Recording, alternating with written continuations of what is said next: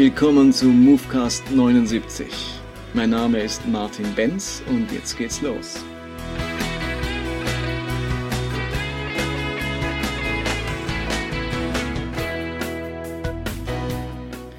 Die von mir gewünschte Taktung meines Movecasts von, von wöchentlicher, wöchentlich neuen Folgen, das ist mir in den letzten Wochen nicht so gelungen. Ich muss sagen, meine Arbeit hier in der neuen Gemeinde nimmt mich sehr in Anspruch, macht viel Spaß, aber es gibt viel zu tun. Und deswegen hat es eine Weile gedauert, aber heute möchte ich was mit euch teilen, das mich seit Jahren beschäftigt und für mich eine ganz wichtige Grundlage für einen gesunden Glauben darstellt, mit dem man alt werden kann und wo auch die Seele darunter aufblühen kann und nicht immer enger und ängstlicher werden muss. Ich habe den Eindruck, was die Beurteilung des Lebens anbetrifft, auch des eigenen Lebens, gibt es unterschiedliche Mentalitäten. Die dominierende Mentalität ist für mich die Querschnittsmentalität. Die möchte ich kurz erläutern und dann eine Alternative vorstellen für die Beurteilung des Lebens, auch des geistlichen Lebens, des gesamten Lebens, nämlich die Längsschnittmentalität. Interessanterweise spielt in der Bibel und dadurch auch bei Christen das Thema Beurteilen eine ganz wichtige Rolle. Denn in unserer biblischen äh, Lehre, in unserer biblischen Dogmatik spielt das Gericht eine große Rolle. Ähm, für viele Christen ist sozusagen auch das ganze Leben und der ganze Heilsplan ausgerichtet auf einen Endpunkt, auf das Gericht. Das eigene Leben ist auf diesen Endpunkt ausgerichtet. Ähm, in der Bibel steht, dass ähm, alle müssen sterben, dann aber kommt das Gericht. Also am Ende von jedem Leben steht das Gericht, aber auch am Ende der ganzen Welt steht das Gericht. Da werden die Bücher aufgetan, da wird alles gerichtet, die Menschen, die Systeme, die Völker. Wir merken, das Gericht geht über alles. Und wenn das so das Denken prägt, dann ist die Frage der Beurteilung, wo stehe ich, wo befinde ich mich, wie würde ich, wie werde ich einmal vom Richter beurteilt werden, eine ganz große Rolle. Dann möchte ich natürlich sozusagen dieses Gericht insofern vorwegnehmen, dass ich mir sage, ich muss mein eigenes Leben anschauen, ich muss mich gut beurteilen können, damit ich dann mal später vom Richter beurteilt, gut beurteilt werde. Und schon mal das ist natürlich etwas ganz Problematisches. Wenn in einer Religion oder einem Glaubenssystem das Gericht so eine zentrale Rolle spielt, dann prägt das natürlich das gesamte Lebensgefühl und auch Lebensbild derer, die Teil dieses Glaubenssystems oder dieser Religion sind.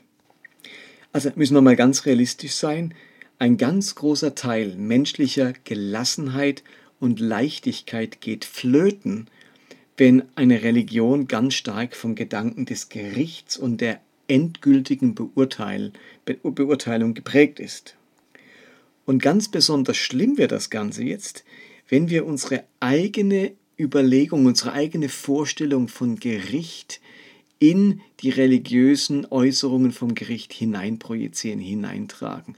Also es könnte ja sein, dass die religiösen Aussagen über Gericht und Beurteilung und Bewertung, ähm, dass dahinter ganz andere Vorstellungen stehen, als wir mit unseren Gerechtigkeits- oder Gerichtsvorstellungen, die wir so haben, von unserem Strafrecht, von unserem Vergeltungsrecht, wie wir heute erleben, dass bestimmte Vergehen geahndet werden, wie heute ähm, Verbrechern oder so, wie die aufgespürt werden, was die Konsequenzen sind. Da haben wir ganz eigene Bilder von Beurteilung und Gericht in uns und ganz schnell übertragen wir diese Vorstellungen auf die Aussagen, auch die biblischen Aussagen vom Gericht, von der Gerechtigkeit und von der endgültigen Beurteilung.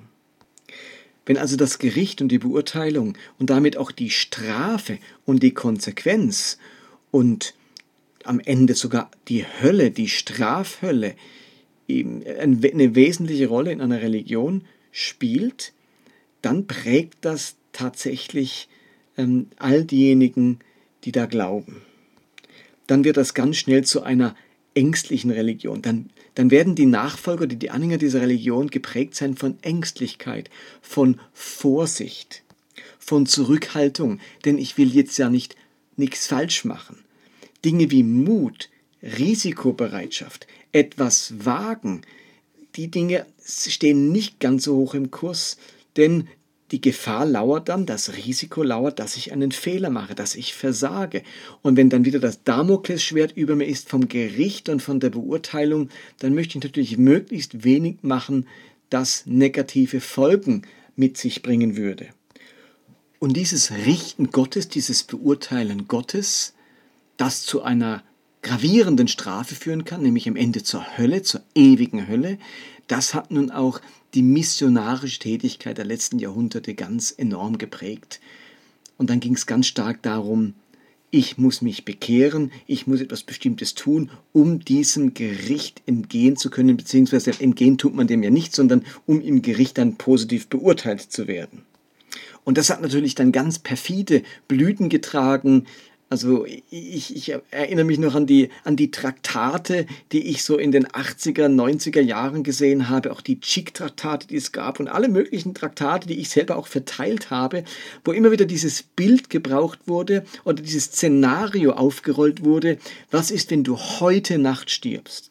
Wenn du heute vor deinem Richter gestellt wirst, was wirst du ihm sagen? Wie wird dein Leben aussehen? Man hat also ganz stark dieses Szenario entwickelt, ähm, dass eine Momentaufnahme gemacht wird. Heute stirbst du, jetzt ist der Moment des Gerichts oder jetzt kommt die Entrückung oder sonst etwas, so ein Moment. Und dann wird eine Momentaufnahme deines Lebens gemacht. Ähm, was passiert jetzt? Also man hat auch den Eindruck dann später als, als Christ gehabt, selbst wenn ich bekehrt war, hoffentlich erwischt mich Gott nicht im falschen Moment. Also hoffentlich erwischt mich Gott nicht dabei oder, oder, oder sterbe ich in dem Moment oder kriege ich einen Herzinfarkt, wenn ich irgendwo dabei war, etwas Falsches zu machen. Wenn ich gerade gelogen habe, dann sterbe ich. Wenn ich gerade mir äh, eine, ein unzüchtiges Bild auf dem Computer angeschaut habe, in dem Moment sozusagen sterbe ich oder ist die Entrückung oder macht Gott seine Beurteilung meines Lebens.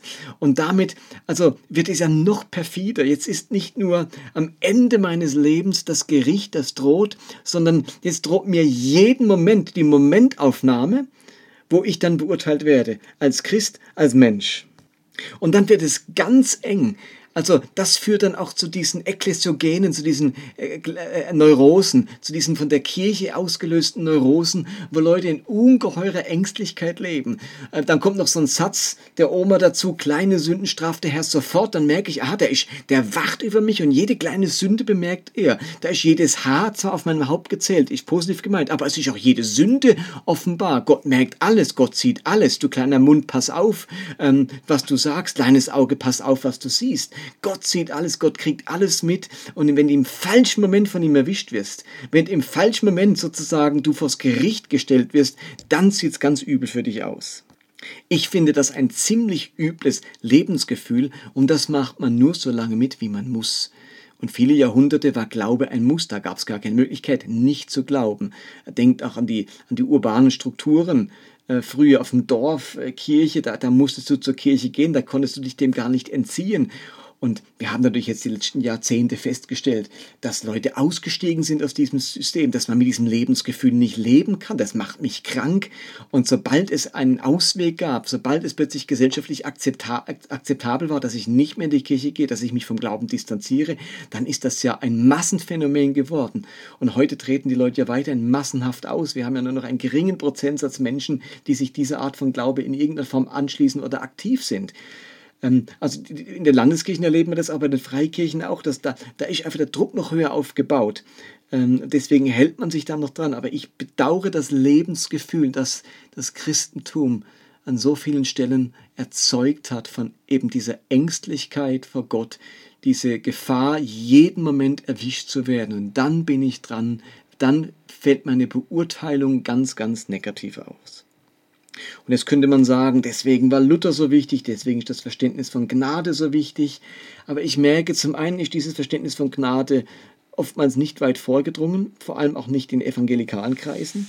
Und gleichzeitig herrscht an diesem Punkt auch große Verwirrung. Selbst wenn ich von der Gnade Gottes überzeugt bin, von dem Opfer Jesu überzeugt bin, bleibt ja immer noch der Haken, was ist, wenn ich da nicht das Richtige draus mache? Was ist, was ist wenn ich mich nicht richtig zu diesem gnädigen Gott und zu diesem Christus gestellt habe.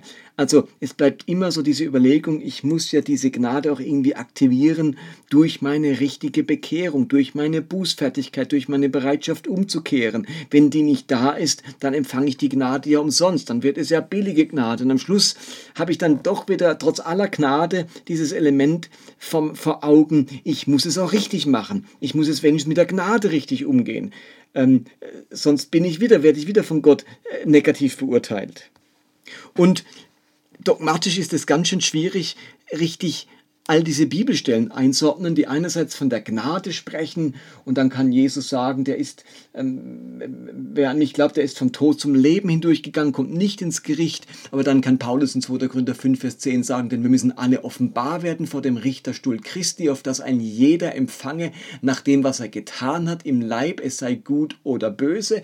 Also das sagt Paulus hier zu Christen in Korinth, wir müssen alle vor dem Gericht Jesu erscheinen, dann werden wir nach unseren, nach dem, nach unseren Taten beurteilen, es sei gut oder böse.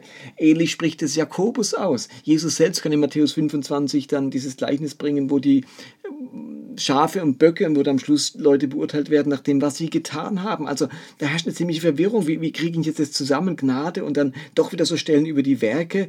Ähm, also da bleibt eine gewisse Unsicherheit, sodass man lieber mal auf Nummer sicher geht und guckt, dass man anständig genug ist. Dass man, wenn der Moment des Gerichts kommt, bestehen kann, weil man richtig zur Gnade stand oder weil man das Leben geheiligt hatte oder wie auch immer die Strategie aussieht.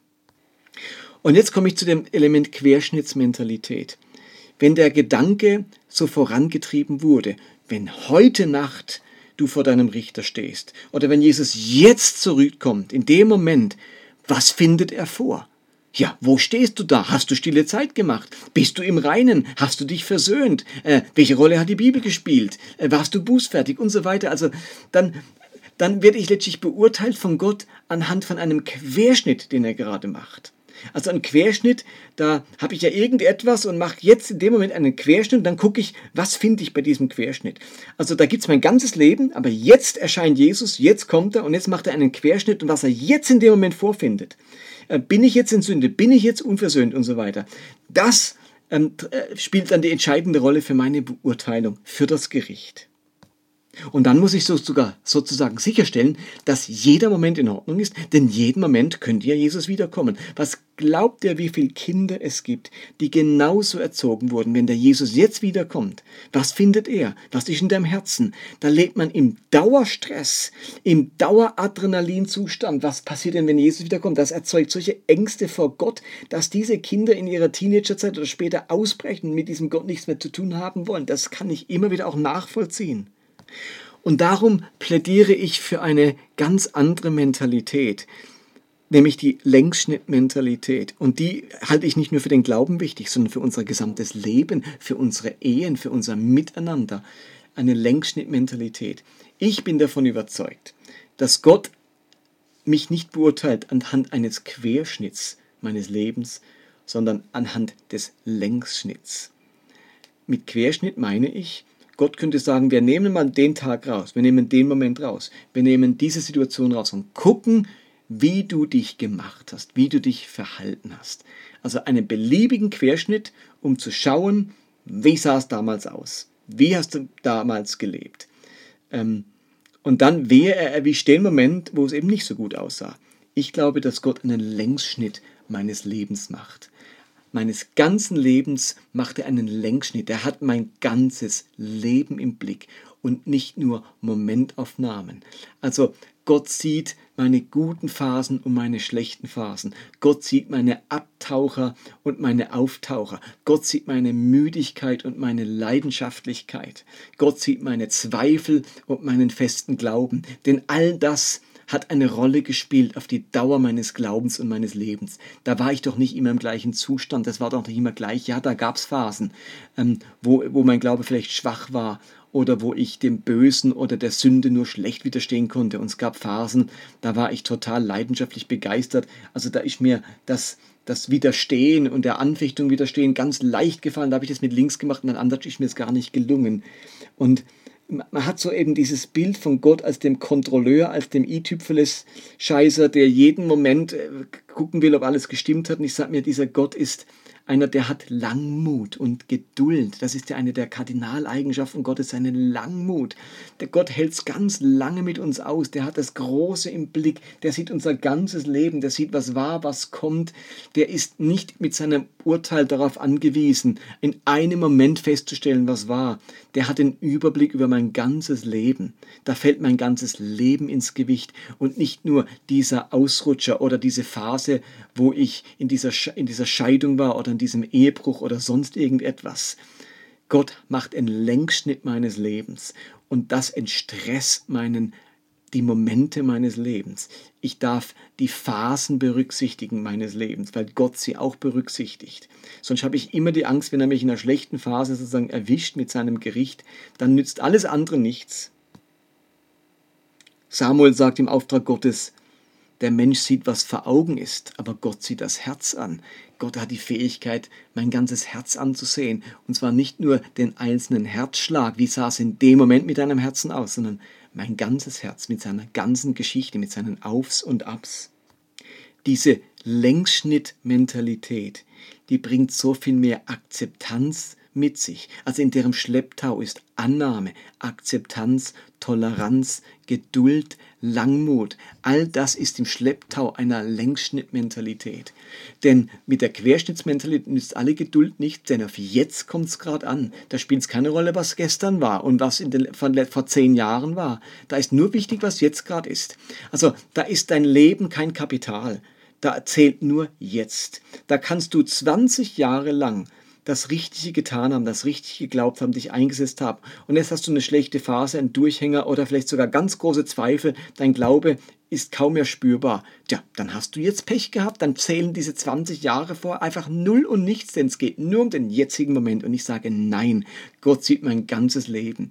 Und ich vertraue darauf, selbst wenn das Ende meines Lebens schwierig war oder vielleicht sogar ich vom Glauben wegkam, dann zählt den Rest meines Lebens, wo ich hingegeben und leidenschaftlich war, wo ich Reich Gottes gebaut habe, alles gerade nichts mehr ähm, da habe ich meine großen Zweifel.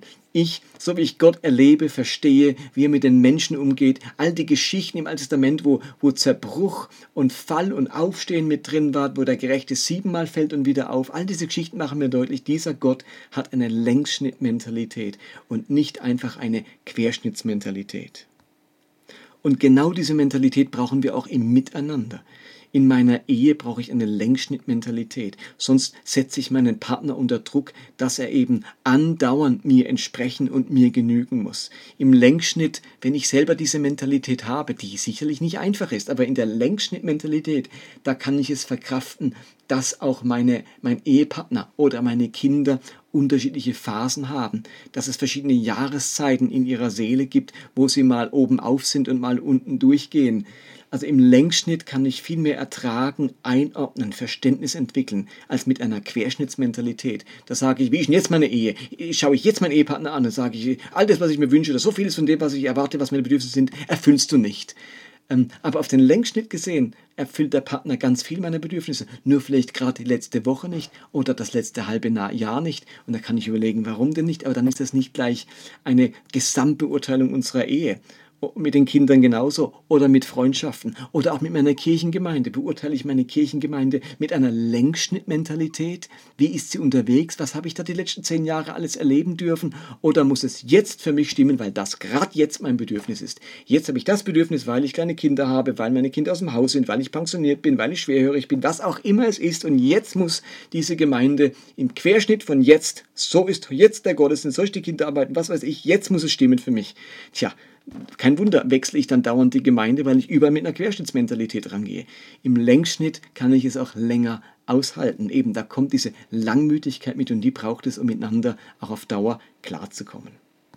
Das war Movecast für heute. Ich freue mich, dass ihr dabei wart und würde mich freuen, wenn ihr wiederum auf den sozialen Netzwerken bei Facebook oder Instagram oder sonst auch immer ein bisschen Werbung macht dafür. Zum jetzigen Zeitpunkt, wo ich das aufnehme, sind wir bei über 38.000 Downloads von Movecast. Das freut mich sehr. Und wenn ihr eine Episode als hilfreich erlebt oder denkt, Mensch, das hat mir so die Augen geöffnet, das hat mir geholfen, dass mein Glaube gesund ist, dass ich weiter glauben kann, dann teilt doch die Episode, schickt sie euren Freunden Und wie gesagt, ihr könnt das Ganze über iTunes hören, über YouTube, auch über Spotify oder über Podbean, ganz verschiedene Quellen. Und wir hören uns beim nächsten Mal, logisch. Ähm, weiß noch nicht genau, wann das sein wird. Ich hoffe, so schnell wie möglich. Euch wünsche ich alles Gute. Macht's gut. Bye bye.